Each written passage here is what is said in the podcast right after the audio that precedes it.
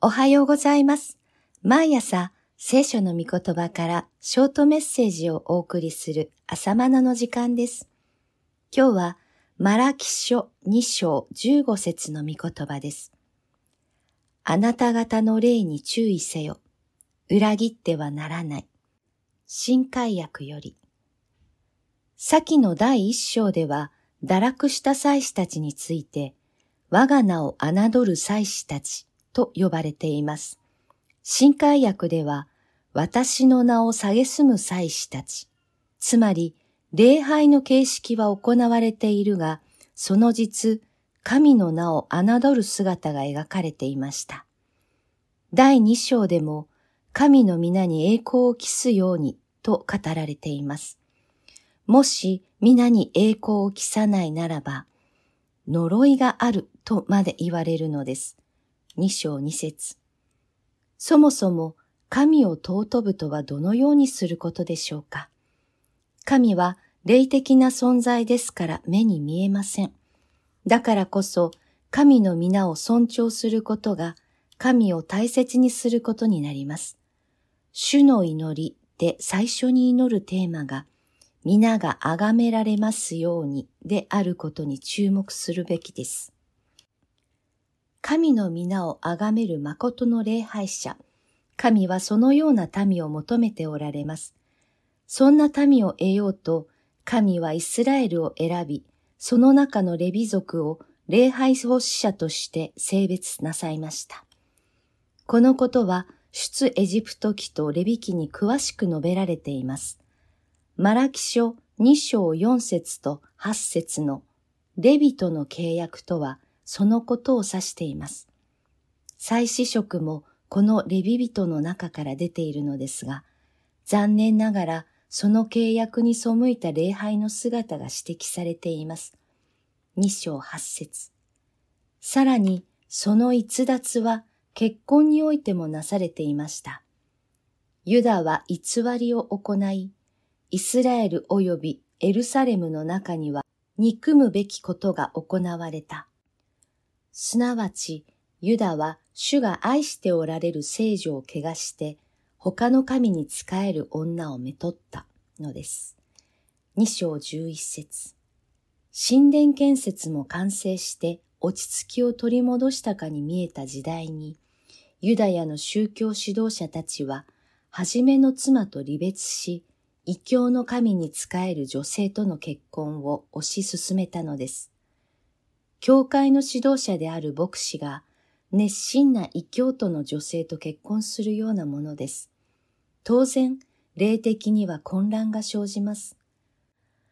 異教徒である女性との雑婚は、異教徒である周辺諸国と親戚関係になるわけです。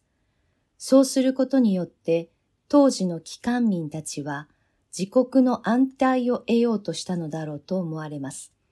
しかし、それは神の目には神を信頼しない不信仰な姿でした。そして彼らは先祖たちに倣って再び偶像礼拝へと傾斜していったのです。そこで15節の予言が語られているのですが、とても難解な箇所です。一つ神は我々のために命の霊を作り、これを支えられたではないか。彼は何を望まれるか。神を敬う子孫であるゆえ、あなた方は自ら慎んで、その若い時の妻を裏切ってはならない。二章十五節。共同訳では次のように訳しています。主は肉と霊を持つただ一つのものを作られたではないか。そのただ一つのものとは何か。神の子孫を求めるものではないか。あなた方は自分の霊に気をつけるがよい。若い時の妻を裏切ってはならない。文語訳も紹介しておきましょう。エホバはただ一つを作りたまいしにあらずや。されども彼にはなお霊のあまりありき。何故に一つのみなりしや。これは神を敬うの末を縁がためなりき。故に何時ら心に慎み、その若き時の妻を誓いに背きてするなかれ。これより注釈です。新海訳では、彼には霊の残りがある。神が霊的存在を作るなら、天使たちのように多くの霊を想像できたはずなのに、人間だけはたった一つの霊として想像した。キリストにしてみれば、一人の花嫁を念頭に置く表現だろう。それほどに神は一途に私たちを愛してくださっているのだ。だから人よ、あなた方もかくあれ、と命じられている。注釈は以上です。十五節を要約すれば、結婚を尊び最後まで添い遂げることは、神に対する忠実な礼をもって神に仕えることにつながるのだ、という意味です。なのに、人は結婚の聖なる目的を逸脱し、肉体的な汚れだけでなく、霊的な汚れをももたらしている。神が人をただ一つの霊的存在となさったのは、神を敬う子孫を得るためです。